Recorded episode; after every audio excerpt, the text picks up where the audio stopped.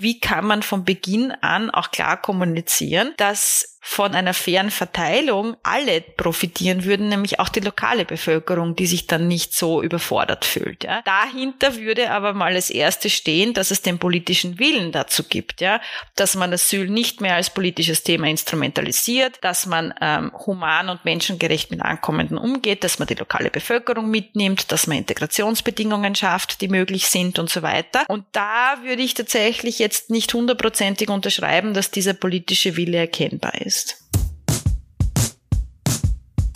Hallo und herzlich willkommen zu Aufstehen laut, der Podcast für alle, die was bewegen wollen. Hier sprechen wir von Aufstehen mit Aktivistinnen, Expertinnen und Betroffenen über die Themen, die vielen von uns unter den Nägeln brennen. Wir blicken hinter die Kulissen von erfolgreichen Kampagnen, die unsere Politik und unsere Gesellschaft verändern. Und wir schauen uns auch immer an, was Menschen wie du und ich ganz konkret tun können. Mein Name ist Flora, ich bin Campaignerin bei Aufstehen und werde euch heute durch diese Folge leiten.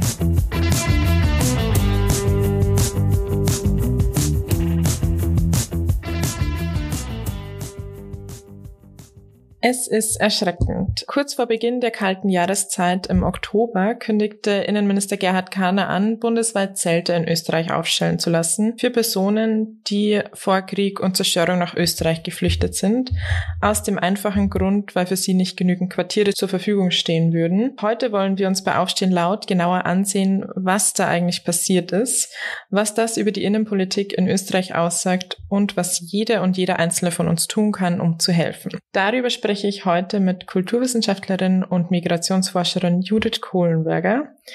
Hallo. Hallo, vielen Dank für die Einladung. Ich freue mich sehr, hier zu sein. Zu Beginn einmal eine kurze Frage. Du, ich habe schon gesagt, du bist Migrationsforscherin. Äh, viele von unseren Hörerinnen können sich wahrscheinlich nicht genau darunter vorstellen, was das ist. Könntest du einmal kurz einfach sagen, was gehört denn zu den Aufgabengebieten einer Migrationsforscherin und wie sieht äh, dein Arbeitsalltag aus? Ich glaube, Migrationsforscherin ist ein sehr breiter Begriff, ähm, weil sich da Kolleginnen und Kollegen aus ganz unterschiedlichen Disziplinen dazu zählen. Ähm, also es gibt nicht die, das eine Studium, das man absolviert haben muss, um dann in der Migrationsforschung tätig zu sein. Es gibt Juristen genauso wie Politikwissenschaftler, wie Soziologinnen und Soziologen, eben Kulturwissenschaftlerinnen, wie ich es bin, ähm, aber auch andere Disziplinen, ähm, zum Beispiel aus der Statistik kommend, der Demografie kommend, der Geografie kommend, die sich alle mit Migration in unterschiedlichen Facetten Facetten beschäftigen. Ich bin vor allem fokussiert auf den Bereich Fluchtmigration oder auch Zwangsmigration genannt, also alle Formen der unfreiwilligen Migration, wo es vor allem auch um Herkunftsländer im globalen Süden geht, aber nicht nur, wie wir jetzt mit Blick auf die Ukraine sehen. Und da einerseits die Frage, welche Gruppen von Menschen können denn überhaupt fliehen? Wie hängt das auch mit Ressourcen zusammen? Ich bin ja an einer Wirtschaftsuniversität tätig ähm, und da kommt tatsächlich auch dieser Aspekt von Ressourcen, finanziellen Ressourcen unter anderem ganz stark hinein, weil das Fluchtregime, so wie wir es jetzt haben in Europa, eigentlich ganz stark ökonomisch selektiert. Diejenigen Menschen, die zum Beispiel über die Mittel verfügen, Schlepper zu bezahlen, haben höhere Überlebenschancen können eher vor allem über weite Distanzen fliehen. Das ist so der eine Aspekt, mit dem ich mich befasse und dann aber auch ganz stark Blick aufs sogenannte Aufnahmeland. Das sind vor allem europäische Länder, westeuropäische Länder war in der Vergangenheit auch anders. Wir wissen auch, dass Österreich äh, in der Geschichte nicht nur ein Aufnahmeland, sondern auch ein Sendeland von Geflüchteten war natürlich. Derzeit aber vor allem Aufnahmeland und da schaue ich mir unterschiedliche Dimensionen der Integration an. Was bedeutet es, hier anzukommen? Wie ist der weitere Integrationsweg? Wie verläuft die Integration? Was bedeutet Zugehörigkeit überhaupt? Das würde ich sagen, ist grob gesagt mein Aufgabengebiet. Wie hast du dich denn dafür entschieden? Migrationsforscherin zu werden oder in das, in das Gebiet zu gehen? Ich bin eigentlich sehr zufällig zu dem Thema gekommen. Ich habe mich bis zu meiner Promotion gar nicht damit befasst, ähm, habe mich eigentlich mit seinem the sehr theoretischen Thema promoviert, das im Grunde gar nichts oder kaum mit Migration zu tun hatte und bin erst tatsächlich durch die Ereignisse des Jahres 2015 ziemlich ungeplant und relativ spontan zu diesem Thema gekommen. Ich war damals schon an der WU Wien tätig, ähm, unter anderem beim Demografen Wolfgang Lutz, der relativ bekannt ist auch in der demografischen Forschung, sowohl im Land als auch international. Und damals ist eine Studentin auf ihn zugekommen und hat gemeint, sie würde gerne ihre Masterarbeit zu der jetzigen Fluchtbewegung schreiben, weil da hat sich ja wirklich viel getan, gesamtgesellschaftlich muss man sagen. Und das ist auch unter anderem ein demografisches Thema. Also werden da so viele Menschen kommen, dass das auch tatsächlich Auswirkungen hat auf den Bevölkerungszuwachs, die Fertilität, die Mortalität im Land und so weiter. Und ähm, der Wolfgang Lutz hat dann zuerst gemeint, ja, ist ein gutes Thema, aber da haben wir halt leider keine Daten und das funktioniert nicht so einfach und da braucht man ein bisschen Abstand, zeitlichen Abstand dazu. Und dann, glaube ich, ist er so ein bisschen in sich gegangen und das Ganze hat noch in ihm gegärt und äh, kann mich gut erinnern, dass er dann ein paar Tage später zu mir ins Büro gekommen ist und gesagt hat, ähm, ja, ich habe jetzt beschlossen, wir erheben diese Daten, die es eben noch nicht gibt. Wir machen jetzt eine sogenannte Rapid Response Erhebung, so nennt sich das. Ähm, also wir gehen jetzt direkt ins Feld, weil ja da auch ganz viele Menschen tagtäglich äh, in Wien angekommen sind, am Westbahnhof, am Hauptbahnhof, wir erinnern uns.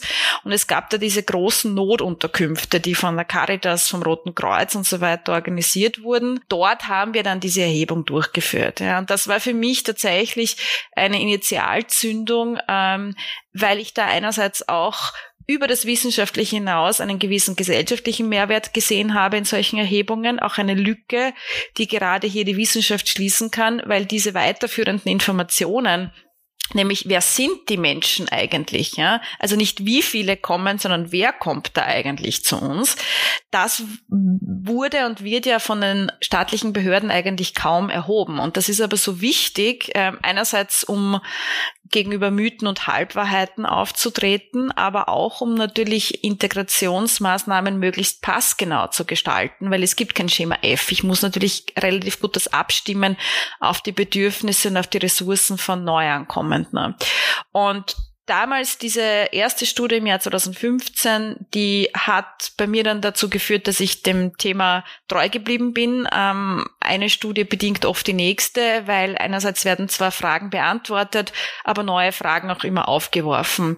Und so ist das eigentlich geschehen, dass ich mich in den letzten sieben Jahren vermehrt mit dem Thema Flucht, Fluchtmigration befasst habe, ähm, mittlerweile schon die vierte Erhebung selbst auch durchgeführt habe, Primärdatenerhebung und natürlich vielfach auch in verwandten ähm, Themenbereichen ähm, versucht habe, mich ein bisschen zu etablieren als Forschende, sowohl äh, im Land als auch international.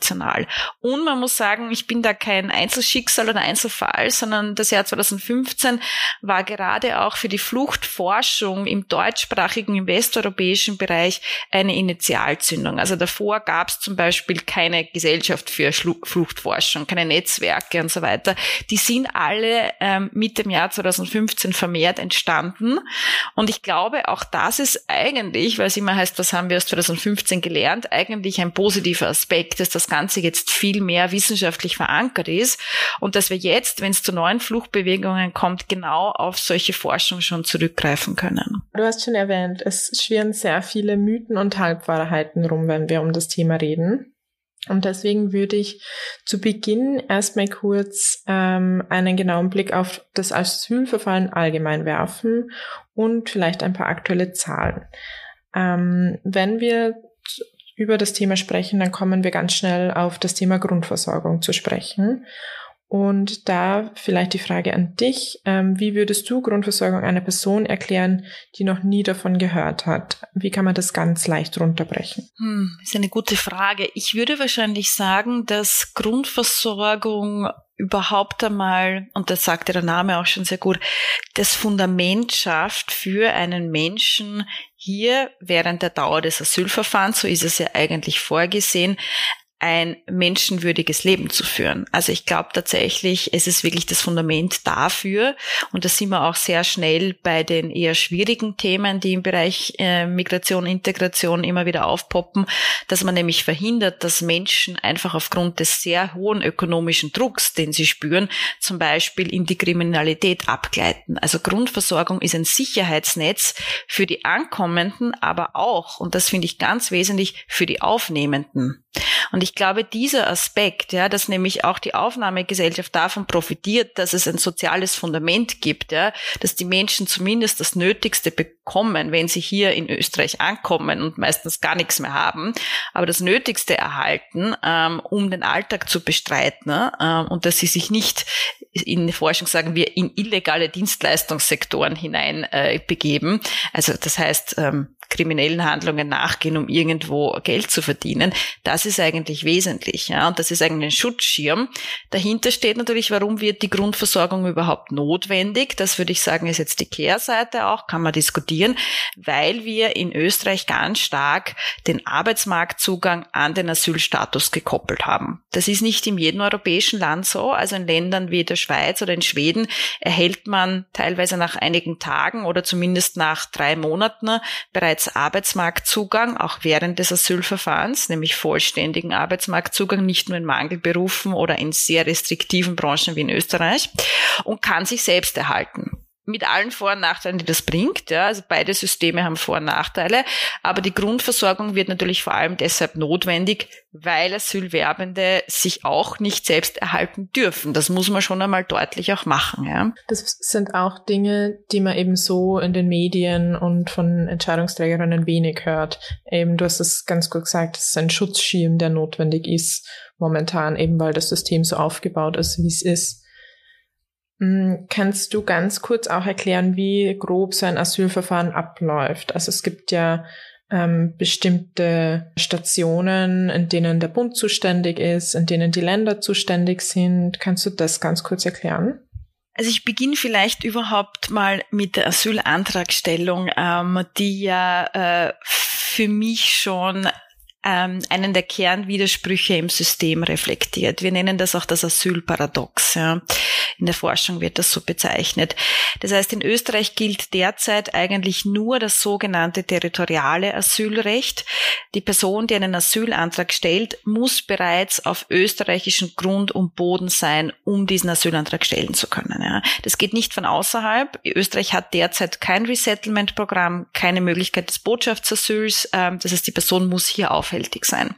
Das führt aber zu der paradoxen Situation, dass ein Mensch, bevor er überhaupt hier aufgrund Grund und Boden den Antrag stellen kann, mal die Grenzen nach Österreich hinein ohne Aufenthaltstitel passieren muss, weil er diesen Aufenthaltstitel erst hier beantragt. Ja, in dem Fall, er beantragt Asyl. Und das führt dazu, dass die Grenzen vulgo illegal unter Anführungszeichen passiert werden, ohne gültigen Aufenthaltstitel, weil es aber keine andere Option gibt. Ja. Also ich fasse das immer unter der Formel zusammen, Geflüchtete müssen Recht brechen, Grenzen illegal passieren um zu ihrem Recht zu gelangen, nämlich das Recht auf Asylantragstellung. Also das ist eigentlich vorgelagert dem gesamten Verfahren und da beginnt schon, und man sieht schon an der Wortwahl, und ich versuche das auch sehr vorsichtig zu formulieren, aber da beginnt schon die ganze Problematik, weil da kommen wir sofort hinein in den Bereich der Kriminalisierung von Flucht, von Migration. Da kommen wir auch hinein in die Frage von Grenzschutz. Wie geht man um, wenn Personen an der Grenze aufgegriffen werden, die auch nicht zurückgestellt werden, weil das würde gegen das Non-Refoulement Atonement-Prinzip in der Genfer Flüchtlingskonvention verstoßen. Also da kommen wir zu ganz schwierigen Thematiken gleich von Beginn an, bevor überhaupt formell das Verfahren gestartet wird. Ja. Aber wie gesagt, äh, wird eine Person aufgegriffen und sagt, sie oder er will Asyl beantragen, dann muss ein rechtsstaatliches Asylverfahren gestartet werden und die Person muss einmal diesen, dieses Verfahren erhalten. Äh, was dann ist, ist, dass zuerst einmal die Bundesversorgung zuständig ist. Ähm, also die Person wird zuerst einmal äh, in der Bundesversorgung untergebracht. Da haben wir seit einigen Jahren einen neuen Player in dem Feld. Hat man jetzt in den vergangenen Wochen medial immer wieder sehr stark gehört, die sogenannte BBU, Bundes Bundesbetreuungsagentur und der Bund ist eben zuständig für die ersten Wochen innerhalb des Asylverfahrens. Und danach eigentlich, und das legt die Grundversorgungsvereinbarung, also als rechtliches Rahmenwerk fest, wären die Bundesländer zuständig. Also man sieht wieder klassisches föderales Thema, wo wir auch äh, nicht nur beim Thema Asyl, sondern auch in der Corona-Krise und so weiter gesehen haben, das ist manchmal schwierig, äh, dass sich Bundesländer und Bund einig werden und genauso auch hier aktuell beim Thema Zelte, weil dann tatsächlich, das legt wie gesagt die Grundversorgungsvereinbarung fest, müssten die Bundesländer eben ähm, Asylwerbende übernehmen in ihre Einrichtungen, in ihre Grundversorgung nach einer gesetzlich festgelegten Quote. Und dann wird die Person einfach in die Grundversorgung theoretisch der Bundesländer übernommen in den entsprechenden Einrichtungen. Man muss auch sagen, Grundversorgungseinrichtungen sind sehr unterschiedlich ähm, und vor allem ist hier wichtig zu unterscheiden zwischen den Geldleistungen, die wir Grundversorgung nennen, die eine Person erhält, und den Grundversorgungseinrichtungen, den Unterkünften. Ja. Es gibt nämlich Asylwerbende, gar nicht wenige, die zwar die die Geldleistung erhalten monatlich, aber zum Beispiel privat untergebracht sind, ja, oder selber sogar ähm, sich irgendwo ein WG-Zimmer zahlen mit jemand, ne? Dann entsprechend wird aber die Höhe angepasst, je nachdem, ob die Unterkunft schon inkludiert ist als staatliche Leistung oder ob ich selber mich darum kümmere. Da gibt es unterschiedliche Varianten, muss man sagen. Ein ganz wichtiges Thema, was derzeit auch diskutiert wird, und dann schließe ich das schon ab, damit es nicht zu äh, ins Detail geht, sie ist die Höhe der Tagsätze. Also wie hoch ist die Grundversorgung eigentlich? Wir sind alle gerade sehr vom Thema Inflation und Teuerung betroffen und das trifft natürlich gerade Menschen, die eh schon an der Minimalgrenze sind, weil die Grundversorgung ist sehr, sehr niedrig angesetzt, ähm, betrifft solche Menschen natürlich ganz besonders, betrifft aber auch jene Quartiergeber, die ähm, eine Grundversorgungseinrichtung betreiben sind zum Beispiel in Österreich häufig auch ehemalige Gasthäuser ähm, oder andere ähm, Unterkünfte, die nicht mehr ihrem ursprünglichen Zweck zur Verfügung stehen aus unterschiedlichen Gründen und die dann in eine Grundversorgungseinrichtung umfunktioniert werden. Und da ist das Problem, dass eben mit dieser sehr geringen ähm, Leistung, die man da bekommt, dem sehr geringen Tagsatz, der eben nicht valorisiert wurde bisher, teilweise auch diese Ausgaben überhaupt nicht gedeckt werden können. Ja. Da gibt es jetzt auch schon, also das soll angepasst werden. Auch hier ist die Frage, ähm, wie wird man da von Bundesland zu Bundesland damit umgehen. Aber auch diese Frage ist im Grunde noch nicht ganz gelöst. Ja? Also wo, ähm, wie hoch wird eigentlich die finanzielle Zuwendung sein in der Grundversorgung? Also man sieht schon unterschiedliche Themenbereiche, die sich da auftun. Im Grunde haben wir aber, und das möchte ich abschließend noch sagen, ähm, ein rechtliches Rahmenwerk, das genau all das festlegen würde. Ja? Also die, die Punkte, die ich erwähnt habe, die unklar sind, würden eigentlich von der Grundversorgungsvereinbarung ganz klar festgelegt werden. Das Problem ist, dass die derzeit nicht in allen Punkten erfüllt wird. Danke. Das zeigt schon mal auf, wie komplex dieses ganze Thema ist und was da alles eigentlich mit reinspielt. Ähm, wenn wir momentan äh, die Berichte in den Medien lesen, beziehungsweise auch hören, was PolitikerInnen sagen, dann wird uns vermittelt, dass derzeit ähm, die, und so wird sie häufig genannt, äh, Belastungsgrenze in Österreich erreicht ist, äh, weil so viele Schutzsuchende ankommen. Wie sieht's denn von der Anzahl an Schutzsuchenden in Österreich momentan aus? Ist es wirklich so, wie es von Politik und Medien dargestellt wird? Also ich glaube, wir haben derzeit einfach eine Gleichzeitigkeit von mehreren Phänomenen. Und das führt in der Zusammenschau dann dazu, dass wir tatsächlich einen gewissen Anstieg einerseits zu den Asylantragszahlen verzeichnen, aber gleichzeitig auch, würde ich sagen, zu einem Art Flaschenhals in der Grundversorgung gekommen sind. Ja. Wir haben heuer ein sehr, sehr spezielles Jahr. Einerseits natürlich mit den Entwicklungen seit ähm, Februar, März diesen Jahres haben wir sehr, sehr viele ukrainische Flüchtlinge, die ja zwar keine Asylwerber sind, die bekommen ja temporären Schutz, also müssen gar nicht das Asylverfahren durchschreiten, aber sie erhalten auch, während sie in Österreich aufhältig sind, die sogenannten sogenannte Grundversorgung als finanzielle Leistung. Sie sind in den meisten Fällen derzeit noch privat untergebracht, bei privaten Quartiergebern, Familien, die gesagt haben, ich möchte da meinen Beitrag leisten. Ich nehme zu Hause eine ukrainische Frau mit Kindern oder auch eine Familie auf. Ähm, das ist so das eine. Ähm, das hat jetzt monatelang sehr gut funktioniert. Jetzt sind wir aber schon im achten Monat seit Kriegsausbruch und gleichzeitig sind natürlich auch die privaten Quartiergeber ganz stark von Teuerung und Inflation betroffen. Man muss auch sagen, vielfach wurde, bin ich der Meinung, ähm, zu Beginn des Krieges in der Ukraine das ein bisschen so kommuniziert, als würde es sich da um eine vorübergehende Form der Unterbringung handeln. Ja, also die gehen eh alle bald wieder zurück. Ähm, man hat das so ein bisschen am Horizont bis zum Sommer und dann schauen wir mal. Ja. Aber dass das Ganze so lange bis in den mittlerweile Winter hinein dauern würde, ich glaube, das konnte niemand wirklich abschätzen, beziehungsweise war das auch vielen privaten Quartiergebern nicht bewusst. Das heißt, hier zeigt sich das, was wir in der Forschung als Flüchtlingsmüdigkeit bezeichnen würden. Das sehen wir immer bei großen Fluchtbewegungen. Am Anfang große Solidarität, hohe Hilfsbereitschaft und dann flacht das irgendwann ein bisschen ab. Das heißt jetzt nicht, dass sich die Stimmung dreht in Aggression und Ablehnung, aber es ist sozusagen nicht mehr dieser ganze Schwung da vom Anfang.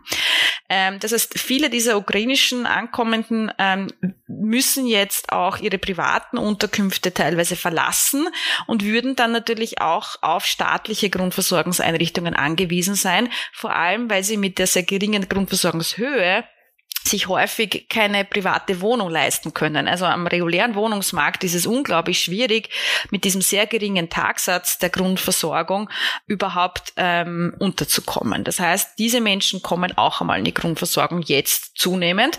Gleichzeitig hat sich über den Sommer aber gezeigt, dass auch tatsächlich die Bewegungen auf der Balkanroute zunehmen, ähm, vor allem Westbalkanroute, die ja bei weitem nämlich nie geschlossen war, muss man sagen. Wobei Westbalkanroute ist ein sehr großer Begriff. Also da fallen, ähm, das ist nicht eine Route, ja, sondern das sind unterschiedliche, das sind die ganzen Balkanländer, wo man zum Beispiel über Serbien, Kroatien, Slowakei gehen kann, aber auch den Weg über Tschechien. Also das ist nicht ein einziger Weg. Aber dort kommt es zunehmend auch zu mehr Aufgriffen, beziehungsweise auch zu mehr Ankünften dann in Österreich. Das heißt, ja, wir sehen tatsächlich auch, wenn wir die Ukrainer jetzt aus dem Spiel lassen, bei den klassischen Asylwerbern, die auch wirklich einen Asylantrag stellen müssen, weil sie nicht temporären Schutz erhalten, sehen wir einen Anstieg. Vor allem einen Anstieg von Menschen. Und das ist so der eine Punkt, wo ich sogar dem, unter Anführungszeichen, rechten Narrativ recht geben würde, von Menschen, die eigentlich gar nicht dahin gehören in die Asylschiene, die aber keine Alternativen haben. Und das ist eigentlich die Krux im Hintergrund. Wir reden immer über Asyl, aber das Problem ist gar nicht das Asylsystem oder das Asylrecht. Das Problem ist das Migrationssystem, reguläre Migration. Da haben wir zu wenig Vehikel, zu wenig Möglichkeiten um zum Beispiel die jetzt viel zitierten und medial immer wieder aufgebauschten indischen Staatsangehörigen, um denen auch legale Migrationsmöglichkeiten zu bieten. Weil nicht nur, dass die keine Aussicht auf Asyl haben in den meisten Fällen, muss immer dazu sagen, Asyl ist Einzelfallprüfung, es gibt auch Ausnahmen bei den Indern, aber großteils bekommen sie kein Asyl. Sie wollen aber auch gar kein Asyl, sagen das teilweise ganz freimütig wenn man Menschen, die jetzt in Dreiskirchen untergebracht sind, fragt, sagen die, naja, wir ruhen uns jetzt ein paar Tage hier aus. Viele sind noch im schlechten Zustand, muss man sagen, nachdem sie sehr lange auf der Balkanroute unterwegs waren. Und dann ziehen wir weiter, ja. ziehen zum Beispiel nach Spanien, Italien, Deutschland, ähm, gerade auch in den ähm, äh, südeuropäischen Ländern kommen sie häufig in der Erntehilfe unter, haben dort aber auch wiederum in vielen Fällen keinen gültigen Aufenthaltstitel. Ja? Und da, da zeigt sich jetzt dann ein weiteres Problemfeld, wenn wir über irreguläre Migration sprechen, weil das bedeutet dann natürlich auch, dass sie meistens schwarz beschäftigt sind. Das öffnet Tür und Tor für Arbeitsausbeutung bis hin zu moderner Sklaverei. Das Ergebnis ist aber, dass das Obst und das Gemüse, das wir aus Spanien bekommen, relativ billig bleibt. Also diese sozusagen globalen Dimensionen auch der Verantwortung, die wir ähm, als Westeuropäer und für unseren Wohlstand dann auch haben, ich glaube, dessen muss man sich schon auch bewusst sein.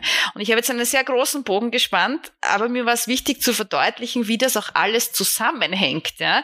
Äh, man kann eben Asyl nicht komplett losgelöst von Migration betrachten, weil das ineinander fließt. Es sind künstlich geschaffene rechtliche Kategorien, die notwendig sind, aber natürlich in der Realität hängt das alles viel enger miteinander zusammen. Ich möchte noch mal kurz auf das Wording zurückgehen. Ähm wir haben jetzt schon äh, gehört, was hinter dem Begriff illegale Migration steckt, der so oft benutzt wird und wieso ähm, diese illegale Migration notwendig ist, beziehungsweise wieso es nicht anders geht. Wir haben momentan keine legale Möglichkeit oder wenig legale Möglichkeiten, ähm, in Österreich Asyl zu beantragen. Und aber gleichzeitig auch ähm, die, das andere Wording, das wir im Zuge des russischen Angriffskriegs gehört haben, die Nachbarschaftshilfe ähm, von Vertriebenen oder für Vertriebene. Ähm, und du hast es jetzt schon ein bisschen angesprochen, das wäre nämlich auch meine Frage gewesen, ob dieses unterschiedliche Framing dazu beiträgt, dass die Solidarität mit manchen Flüchtenden ähm, stärker ist und mit anderen weniger. Mhm. Ich glaube, es sind zwei Faktoren. Ja, das eine ist das Framing. Ähm, ich würde ähm, aus meiner Warte kommend vor allem sagen, der Diskurs, also die Art und Weise, wie wir drüber sprechen, wie wir über ukrainische Ankommende sprechen und wie wir über Geflüchtete aus Syrien und Afghanistan sprechen. Ja, also du hast das jetzt sehr gut erwähnt. Das eine ist die Nachbarschaftshilfe, das eine sind Vertriebene. Da schwingt ja auch sehr viel Passivität mit. Also Menschen sind absolut den Umständen ausgeliefert, wenn sie vertrieben werden. Die haben ja absolut keine Wahl, ja. Also ich, das wird mir ja angetan, dieses Vertriebensein. Ich werde ja mehr oder weniger aus dem Land gejagt, ähm, hat auch gerade im deutschen Begriff dann einen Rückbezug historisch zum Beispiel auf Sudetendeutsche und andere, die ja sozusagen vom bösen Feind vertrieben wurden, ja, und dann nicht gewollt wurden. Also da schwingt auch sehr viel politische, historische Aufladung mit. Ähm, das muss man sich auch immer bewusst sein.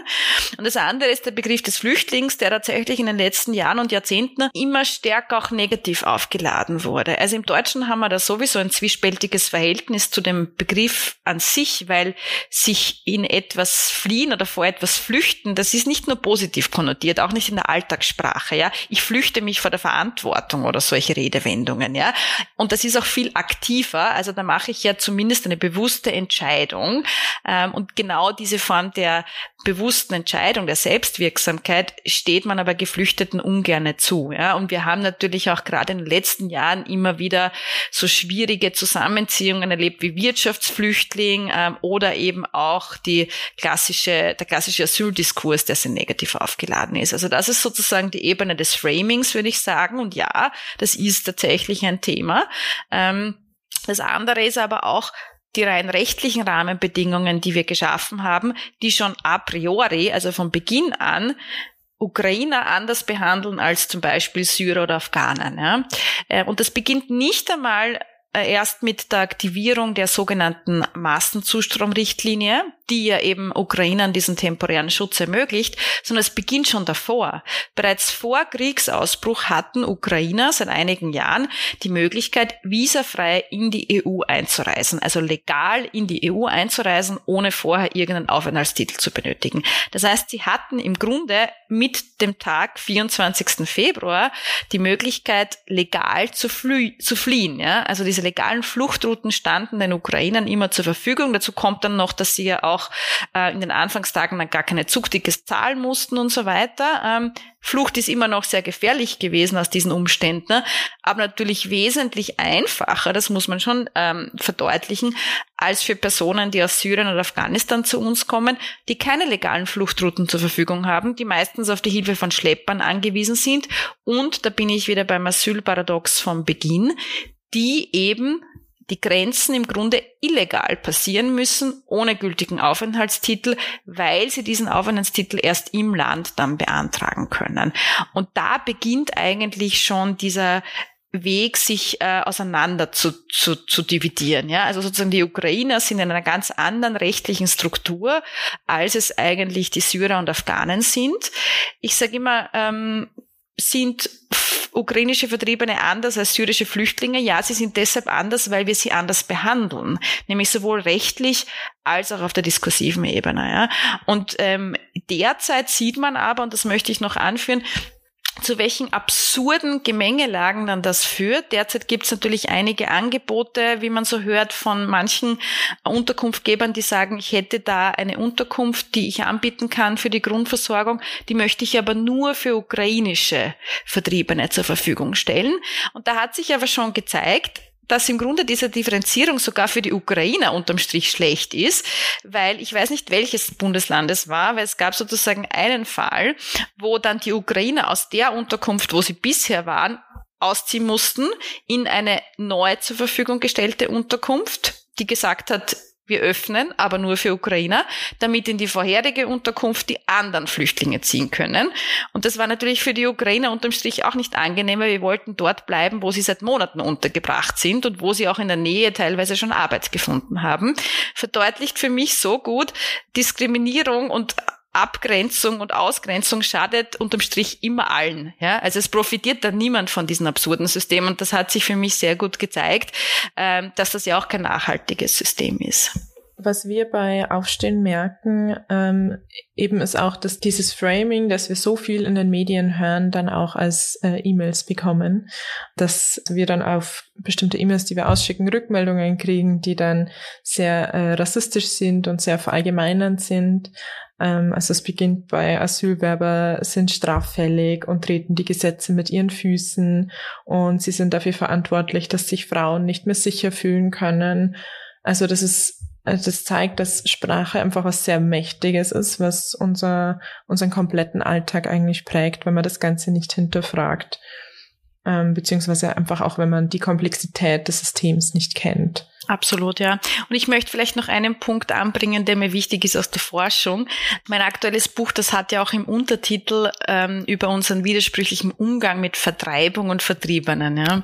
Und es war sehr bewusst gewählt, weil in der Forschung nämlich ist Vertreibung auf Englisch Displacement der absolut neutrale Überbegriff für sämtliche Formen der Zwangsmigration. Ja. Syrische Menschen, die jetzt äh, vor dem Bürgerkrieg dort fliehen und nach Österreich kommen, sind genauso vertrieben displaced, könnte man sagen, wie äh, zum Beispiel Ukrainerinnen und Ukrainer. Ja? Es gibt die Unterscheidung zwischen internally displaced, also Binnenvertriebenen und externally displaced, aber eigentlich ist das der Überbegriff. Ja? Und es war mir wichtig auch zu vergegenwärtigen, dass die Trennung oder diese unterschiedlichen Zuschreibungen auf der sprachlichen Ebene erst im Nachklang dann entstanden sind, weil leider der Begriff Flüchtling mittlerweile schon so negativ besetzt war, dass man für die Ukraine eine neue Kategorie auch sprachlich gebraucht hat. Aber im Grunde ist das der, wie gesagt, absolut neutrale Überbegriff für sämtliche Formen der unfreiwilligen Migration. Genau, du sprichst von deinem aktuellen Buch Das Fluchtparadox, nur für alle, die es noch nicht kennen.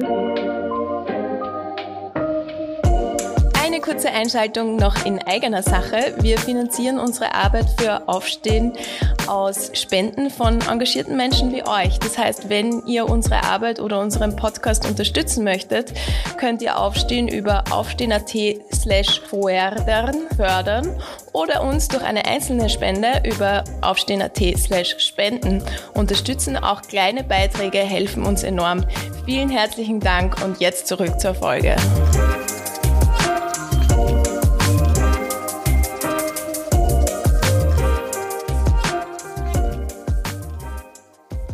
Ich möchte jetzt noch mal kurz zurückkommen auf äh, das, was wir zu Beginn schon angesprochen haben, beziehungsweise was wir jetzt auch schon ein paar Mal wieder erwähnt haben, und zwar die Zelte, die in Österreich aufgestellt wurden. Ähm, und zwar war das eben im Oktober, wurden Zelte aufgestellt, um Schutzsuchende unterzubringen, weil anscheinend nicht genügend Quartiere zur Verfügung gestellt werden, ähm, beziehungsweise nicht zur Verfügung stehen. Und ähm, vor kurzem kamen dann auch Berichte, dass einige Zelte äh, unter Wasser standen und die Geflüchteten dann evakuiert werden mussten. Also es ist wirklich unvorstellbar, was hier in Österreich passiert. Für uns bei Aufstehen war ganz klar, dass wir Menschen, die vor Krieg und Zerstörung fliehen, dass sie das Recht haben auf eine menschenwürdige Unterbringung. Und wir haben damals auch einen Appell gestartet, der heißt äh, Zimmer statt Zelte, der richtet sich an den Innenminister Kahner und äh, da fordern wir ihn und auch alle Landeshauptleute auf, Zimmer statt Zelte zur Verfügung zu stellen für ähm, alle Zuhörerinnen, die den Appell noch nicht unterzeichnet haben. Wir werden ihn dann in die Folgenbeschreibung geben. Aber jetzt mal die Frage an dich. Wie kam es denn dazu, dass das Innenministerium nun Zelte aufstellen hat lassen? War das war diese Situation, also diese Überlastung des Systems, etwas, das nicht vorhersehbar bzw. verhinderbar war? Oder ist das eine bewusste Eskalation? Also es war auf jeden Fall vorhersehbar. Ähm, ich selber bin natürlich jetzt nicht unmittelbar in der Versorgung von Geflüchteten involviert, aber selbst für mich als Außenstehende des Systems war es seit dem Sommer diesen Jahres absolut klar, dass wenn sich die Bundesländer weiterhin verweigern, ihre Verantwortung wahrzunehmen und die ähm, Grundversorgungsquote, wie sie eben in der Grundversorgungsvereinbarung festgelegt ist, zu erfüllen, dann werden wir im Herbst Zelte aufstellen müssen. Also das wurde bereits im Juli, August diesen Jahres genauso kommuniziert. Und das wussten alle Beteiligten. Ja. Also es ist absolut nicht überraschend, dass wir jetzt dorthin gekommen sind. Es ist aber gleichzeitig schon unverständlich, würde ich sagen, dass es das gebraucht hat. ich glaube auch tatsächlich, es gab nämlich auch Analysen in den Medien zu lesen, dass sozusagen die Zelte nicht notwendig wären und dass man da einfach nur bewusst eskalieren wollte, um auch die Bevölkerung wieder aufzubringen gegenüber Geflüchteten und so weiter. Das trifft sicherlich teils zu. Ich glaube, da geht es auch um die Frage, wie ist das alles abgelaufen? Also war das notwendig, dass man zum Beispiel in St. Georgen mehr oder weniger über Nacht die Zelte aufgebaut hat bei strömenden Regen, genau an der Grundstücksgrenze zum Nachbarn und dass die Menschen, die dort untergebracht wurden, mitten in der Nacht angekarrt wurden und halt entsprechenden Lärm verursacht haben, als sie aus den Bussen ausgestiegen sind. Das führt nicht dazu bei, dass die lokale Bevölkerung sich mitgenommen fühlt. Ja, das, glaube ich, kann man wirklich auch konstatieren. Gleichzeitig aber muss ich schon sagen, in der jetzigen Situation ging es da nicht nur um reine Symbolik, sondern da waren die Zelte notwendig. Ja? Und da würde ich tatsächlich schon das unterschreiben, was auch Flüchtlingskoordinator Achreiner immer sagt. Es gab eigentlich dann nur mehr zwei Optionen, Zelte oder Obdachlosigkeit weil man es so weit kommen hat lassen. Ja. Also Zelte würde ich absolut unterschreiben, ähm, sollten nie in einem so reichen Land wie Österreich notwendig sein. Aber natürlich in dem Fall war es die einzig äh, halbwegs noch menschenwürdige Alternative. Das muss man schon sagen. Ja. Ähm, ich glaube, dahinter steht aber eher die Frage, und das ist schon ein Thema, was sich wie ein roter Faden auch durchzieht beim Thema Asyl und Flucht, nämlich die fehlende Verantwortungs äh, Wahrnehmung, könnte man sagen. Also die Tatsache, dass sich einerseits die Bundesländer sehr häufig aus der Verantwortung stehlen wollen, ähm, aus unterschiedlichen Gründen. Ja. Das hängt, wie gesagt, zurzeit auch mit der Höhe der Tagsätze zusammen, dass das teilweise schwierig zu stemmen ist finanziell für Unterkunftgeber. Ähm, das hängt aber auch, würde ich sagen, jetzt mehr auf der politstrategischen Ebene mit diversen Landtagswahlen zusammen, leider, ja, weil genau diese Politik wird natürlich auf dem Rücken der Schutzsuchenden ausgetragen. Man muss aber auch festhalten, dass diese Form der Verantwortungsverweigerung, so würde ich bezeichnen, ja leider auch auf nationaler Ebene, auf Bundesebene häufig zu beobachten ist, wenn es um Asyl geht, nämlich dann, wenn gesagt wird, na ja, Asylpolitik, das ist im Grunde ein europäisches Thema. Das können wir hierzulande nicht alleine lösen. Ja? Das heißt, da lagert man die Verantwortung wieder von national auf europäisch aus und auf der europäischen Ebene, das wissen wir auch, lagert man dann gerne in Drittstaaten aus, nicht? Also sagt man, gut, wir machen jetzt überhaupt diese Asylzentren idealerweise in Ruanda oder ich weiß nicht wo. Oder wir haben ja derzeit auch bestehende Auslagerungsformate wie zum Beispiel EU-Türkei-Abkommen, dort werden die Leute untergebracht, das ist nicht unser Thema. Ja? Wir lassen uns das wiederum sehr, sehr viel Geld kosten.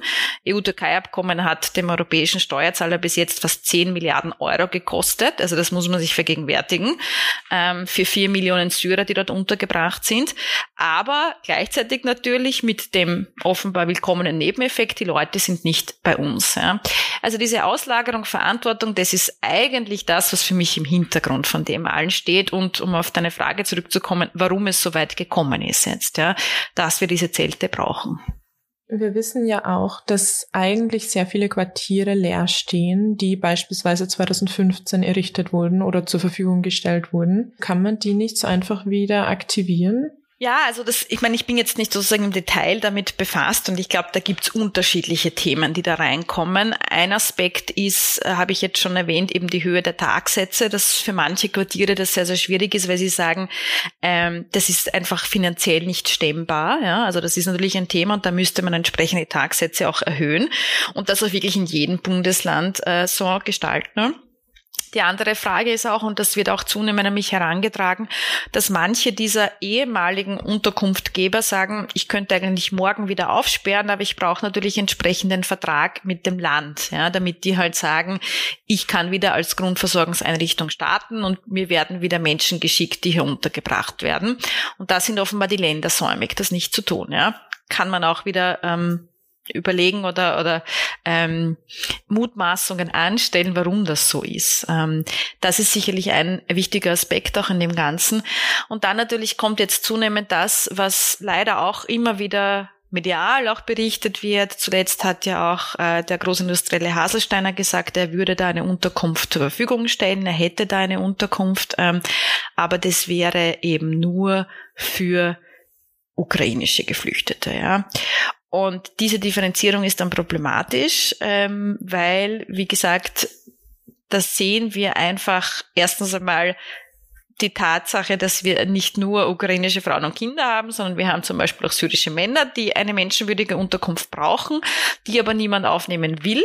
Und ähm, auf der anderen Seite die auch die Frage, ähm, wie schwierig ist es denn auch überhaupt zu vermitteln, dass diese Grundversorgung ja für alle Menschen gleich gelten soll. Also ich finde es sehr problematisch, dass man zwar auf der einen Seite sagen kann, wir wollen eh helfen und wir sind ja solidarisch, aber unsere Solidarität äh, gilt eben nur ganz bestimmten Gruppen, äh, ganz bestimmten Nationalitäten, einem ganz bestimmten Geschlecht und so weiter. Und es ist schon so ein größeres Thema, das sich durchzieht bei diesem äh, Komplex Flucht und Asyl. Wir haben es gerade auch wieder ganz andere Baustelle gesehen bei diesen Flüchtlingsschiffen, die im Mittelmeer unterwegs sind und die in Italien nicht anlegen dürfen dürfen, durften dann schon anlegen nach mehrerem Hin und Her mit der italienischen Regierung. Und dann hat aber die neue Premierministerin in Italien beschlossen gehabt, es dürfen jetzt nur Frauen und Kinder von Bord gehen von diesen Flüchtlingsschiffen und die Männer bleiben. Also im Grunde absolut absurd, weil was geschieht dann? Ähm, heute erst war dann die Meldung in den Medien, habe ich gesehen, dass jetzt auch die Männer natürlich von Bord gehen dürfen, weil was soll man auf Dauer auch, wie soll man das gestalten? Ja? Aber das zeigt eigentlich äh, etwas, was ich zunehmend wahrnehme wahrnehme im Bereich des Flüchtlingsschutzes, dass ganz stark nach unterschiedlichen Gruppen differenziert wird. Wir kommen immer weiter weg von diesem universalen Schutzanspruch, den ja Asyl als Kernelement hat. Ja? Universal, unabhängig von Nationalität, Geschlecht, Ethnie, was auch immer, Einzelfallprüfung. Jeder Fall wird geprüft, ob Grund für Asyl vorliegt oder nicht. Davon kommen wir zunehmend weg hin zur Schaffung von speziellen Schutzkategorien für spezielle Gruppen. Zum Beispiel eine spezielle Schutzkategorie für alle ukrainischen Staatsangehörigen. Ja, das ist so ein Beispiel. Hat auch Vorteile, will ich jetzt überhaupt nicht in Abrede stellen. Aber damit natürlich kommt man weiter weg von der Universalität äh, von Asyl als ein zentrales Menschenrecht auch. Ja. Das würde ich sagen, steht jetzt auch auf einer übergeordneten Ebene dahinter. Wir haben vorhin schon mal kurz darüber gesprochen, dass äh, die verschiedenen, dass alle Bundesländer eine, eine bestimmte Pflicht haben, Schutzsuchende aufzunehmen, also eine äh, bestimmte Anzahl an Schutzsuchenden. Ähm, wie kann es sein, dass, also weil wir wissen, dass außerhalb von, äh, außer dem Burgenland und Wien momentan kein anderes Bundesland diese Pflicht erfüllt. Wie könnten die in die Pflicht genommen werden? Also anscheinend äh, funktioniert das gerade nicht, ähm, dass der, der Bund sie wirklich verpflichtet, dieser eigentlichen Pflicht auch nachzukommen. Du hast schon angesprochen, 2015 gab es ein Durchgriffsrecht, das es jetzt aber so nicht gibt. Kannst du da kurz erklären, wieso es das nicht gibt und wie, also ob es andere Möglichkeiten gäbe, diese Pflicht wieder zu, ähm, zu aktivieren? Also was ich schon glaube, was durch das Richten der Zelte passiert ist, ist, dass man den Bundesländern noch einmal verdeutlicht hat, wie dringlich die Situation ist und dass der Bund tatsächlich gewillt ist, auch zu dieser Maßnahme zu greifen. Es findet ja, es finden laufend jetzt Asylgipfel auch statt zwischen dem Innenminister der BBU und den Bundesländern. Ähm, teilweise bewegt sich ja etwas. Ähm, also ich glaube, es haben sämtliche Verantwortliche erkannt, das ist überhaupt die, die schlechteste Option, weil selbst jene Menschen, die jetzt an sich nicht ablehnend gegenüber Flüchtlingen gegenüberstehen, sind ja der Meinung, dass man diese Zelte nicht hinnehmen sollte. Also da geht es ja weniger um Ankommende an sich, sondern man will einfach so eine menschenunwürdige Unterkunft nicht, gerade im Winter. Ja. Auch die Frage, muss es denn so sein, dass man das alles so äh, konzentriert macht, also dass sozusagen einzelne Gemeinden ganz massiv davon betroffen sind ähm, und wäre es nicht besser, das Ganze viel mehr zu verteilen. Ähm, ein bisschen absurd ist es natürlich, dass wir auf europäischer Ebene immer versuchen, zu einer fairen Verteilung zu kommen, aber es gelingt uns nicht mal national. Ähm, also da würde ich jetzt eher pessimistisch in die Zukunft blicken, was das Thema betrifft. Ähm, ich meine aber schon, und das sage ich auch deshalb, weil ich nicht glaube, dass das Thema Flucht und Asyl in den nächsten Monaten weniger dringlich werden wird. Im Gegenteil. Und es sollte spätestens seit äh, dem Appell von äh, Volodymyr Zelensky allen bewusst sein, dass jetzt mit dem Rück mit der Rückkehr der ukrainischen Geflüchteten ne, über die Wintermonate hin nicht zu rechnen ist. Die wurden ja tatsächlich aufgefordert, in ihren Aufnahmeländern zu bleiben, weil die Energieversorgung in der Ukraine derzeit sehr prekär ist. Ich rechne auch, und ich bin da nicht die einzige Expertin, die das tut, mit weiteren Ankünften über die Wintermonate, auch aus Nachbarländern zum Beispiel, also Ukrainer, die bisher in Polen, in Moldau oder wo auch immer untergebracht waren, wo auch die Unterkunftssituation noch einmal schwieriger ist. Ähm, als äh, in Österreich, dass es von dort zu Sekundärmigration kommen wird.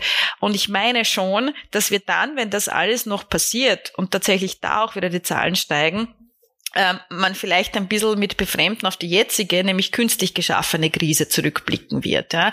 Und ich hoffe doch, dass diese Appelle Wirkung zeigen ähm, und dass jetzt die Bundesländer zumindest einmal versuchen, ähm, feste Unterkünfte zu schaffen. Das ist jetzt die unmittelbare ähm, Aktion, die gefordert ist. Ähm, dahinter steht aber natürlich die Frage, wollen wir eigentlich alle paar Jahre immer wieder in diesen eh schon bekannten Diskurs hineinkommen, wollen wir Asyl wirklich immer nur in diesen Art Dauerkrisenmodus behandeln und debattieren? Oder wäre es vielleicht auch möglich, auf einer sachlichen Ebene zu diskutieren, was braucht es, wie muss das System überhaupt aufgestellt werden, gestaltet werden? Und wie kann man von Beginn an auch klar kommunizieren, ähm, dass ähm, von einer fairen Verteilung alle profitieren würden, nämlich auch die lokale Bevölkerung, die sich dann nicht so überfordert fühlt. Ja. Dahinter würde aber mal als erste stehen, dass es den politischen Willen dazu gibt, ja, dass man Asyl nicht mehr als politisches Thema instrumentalisiert, dass man ähm, human und menschengerecht mit Ankommenden umgeht, dass man die lokale Bevölkerung mitnimmt, dass man Integrationsbedingungen schafft, die möglich sind und so weiter.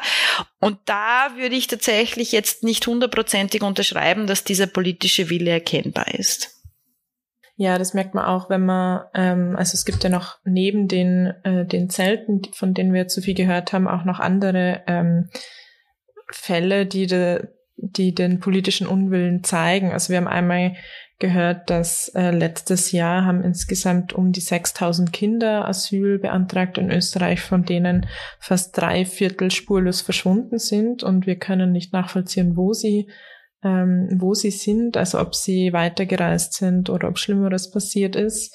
Oder wir haben dann gehört, dass viele Schutzsuchende, die in Osten in Österreich ankommen, mit dem Zugticket quer durchs Land geschickt werden für ihr Erstgespräch, nur um dann wieder zurückgeschickt werden, ähm, die dann quasi auf dieser, in Anführungszeichen, Reise auch verloren gehen. Also es sind mehrere Baustellen, die wir hier noch sehen, ähm, die zeigen, dass die aktuelle Politik das Ganze nicht im Griff hat und es ist die Frage, ob es gewollt ist oder nicht. Das ist ein bisschen die Gretchenfrage im Hintergrund, ganz richtig, weil ich denke schon, und das spreche ich jetzt auch als Forscherin, es ist natürlich anders möglich. Also ich warne immer vor diesem Begriff alternativlos. Ja. Angela Merkel hat das leider sehr häufig und gerne benutzt, gerade wenn sie über Migration gesprochen hat. Ich sehe das problematisch. Ich glaube, es gibt immer Alternativen im Leben, fast immer. Ja. Und gerade beim Thema Asyl, Migration, Flucht gibt es sehr viele andere Maßnahmen, Möglichkeiten, Gestaltungsoptionen, die wir wir haben. Ähm, also ob es ein Instrument wie die zirkuläre Migration ist, ob es Resettlement-Programme sind, ob es äh, Integrationsbegleitungssysteme sind, ähm, ob es Mentoring-Systeme sind. Also da haben wir bei weitem noch nicht alles ausgereizt. Das heißt, es gibt Möglichkeiten, aber man muss diese auch ähm, gestalten wollen, einbringen wollen und aktivieren wollen. Und das ist, glaube ich, eigentlich der Kern der Frage. Wenn du die Macht hättest, eine Maßnahme umzusetzen, welche wäre das? Was ist für dich ähm, momentan die dringendste? Also ganz unmittelbar würde ich, weil wir da ähm, in der privilegierten Situation sind, auf sehr viele Erfahrungswerte äh, von unserem deutschen Nachbarn äh, zurückgreifen zu können. Ich würde unmittelbar den Spurwechsel ermöglichen. Ja? Das heißt, die Möglichkeit, dass Personen, die in der Asylschiene sind, den Asylantrag gestellt haben, die aber aufgrund des eklatanten Arbeitskräftemangels nicht nur in Österreich, sondern in vielen europäischen Ländern eine Arbeitsplatzzusage haben, weil sie gebraucht werden als Arbeitskraft, die dann von der Asylschiene die Spur wechseln dürfen in einen regulären Migrationstitel, Aufenthaltstitel. Ja. Ganz regulär, äh, müssen dann gar nicht mehr den Ausgang des Asylverfahrens abwarten, sondern wissen, sie dürfen für die Dauer der Ausbildung und darüber hinaus, für die Dauer der Beschäftigung, kann man auch überlegen, ob man das befristet, wie auch immer, aber sie dürfen mal eine Zeit lang bleiben, sie dürfen ihren Selbsterhalt verdienen, sie dürfen auch zu, wie man so schon sagt, produktiven Mitgliedern der Gesellschaft werden, sie können sich durch Leistung integrieren, was ja ja ein äh, Slogan ist, den man hierzulande gerne hört. Ich glaube, das wäre auch konsensfähig, ähm, gerade auch in ländlichen Gebieten, wo Unternehmen ganz massiv unter dem Arbeitskräftemangel leiden. Und das könnte man unmittelbar umsetzen, weil wie gesagt, im europäischen Umfeld gibt es da bereits Erfahrungswerte dazu. Das hat weder zu einem Pull-Effekt geführt, wie man befürchtet hat, noch ist dadurch das gesamte Asylwesen gekippt. Im Gegenteil, es hat eigentlich dazu geführt, dass Menschen von einem regulär irregulären Aufenthalt in einen regulären Aufenthaltstitel überführt wurden, also legalisiert, plus auch der Wirtschaft geholfen. Also das wäre für mich eine ganz unmittelbar umzusetzende Möglichkeit. Zum Schluss von jeder Folge von Aufstehen laut äh, geben wir unseren ZuhörerInnen immer noch mit, was jede und jeder einzelne von uns tun kann.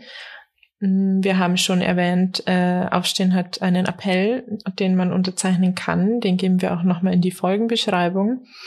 Ähm, Soweit es für Menschen möglich ist, kann man natürlich auch an Demonstrationen teilnehmen und da aktiv auf die Straße gehen und zeigen, wie viele von uns eigentlich eine menschliche Asylpolitik fordern. Und was auch noch eine Möglichkeit ist, äh, sich ehrenamtlich zu betätigen, soweit das in, äh, im eigenen Umfeld möglich ist. Und wir haben heute auch äh, mehrmals darüber gesprochen, dass Sprache etwas sehr, sehr Wichtiges ist, gerade auch in diesem Kontext. Ähm, informiert euch weiterhin über das Thema, sprecht mit Freundinnen und Bekannten darüber, klärt äh, Personen auf, die vielleicht im Wording nicht so drinnen sind oder diese Strukturen nicht erkennen. Das ist wirklich was ganz was Wichtiges, was dazu beiträgt, der Politik und den Medien da ein bisschen so die Macht im Wording zu nehmen. Hast du noch was, was du anfügen möchtest, Judith? Ich glaube, zwei ganz abstrakte Handlungsoptionen, die ich sehe in diesem sehr widersprüchlichen Asylsystem, in dem wir uns befinden. Das erste ist Verantwortung übernehmen in dem Rahmen, in dem es eine möglich ist, aber auch Verantwortung einfordern von politischen und anderen Akteuren. Und das Zweite ist, immer auch die Menschlichkeit des Einzelnen bewahren und im Blick behalten. Ähm, Hannah Arendt hat ja immer gesprochen vom Recht, Rechte zu haben. Ähm, das ist ein sehr bekanntes Zitat. Was weniger bekannt ist, ist, wie dieses Zitat weitergeht, dass sie nämlich sagt, dieses Recht, Rechte zu haben, muss von der Menschheit selbst gegeben werden und uns immer allen selber rückversichert werden. Und das finde ich wesentlich, weil gerade beim Thema Flucht erleben wir leider häufig das Gegenteil, eine Dehumanisierung in der Sprache, wie du richtig gesagt hast, aber auch darüber hinaus. Und deshalb ist so wichtig die Humanisierung als Gegenbewegung. Das sehe ich als ganz, ganz zentral. Danke, das ist ein sehr, sehr wichtiger Punkt, da gebe ich dir recht. Okay, dann bleibt mir nichts anderes mehr übrig, als zu sagen, Dankeschön, dass du heute bei uns warst. Es war ein sehr, sehr spannendes Gespräch. Ich habe noch einiges dazu lernen können. Vielen Dank, danke sehr.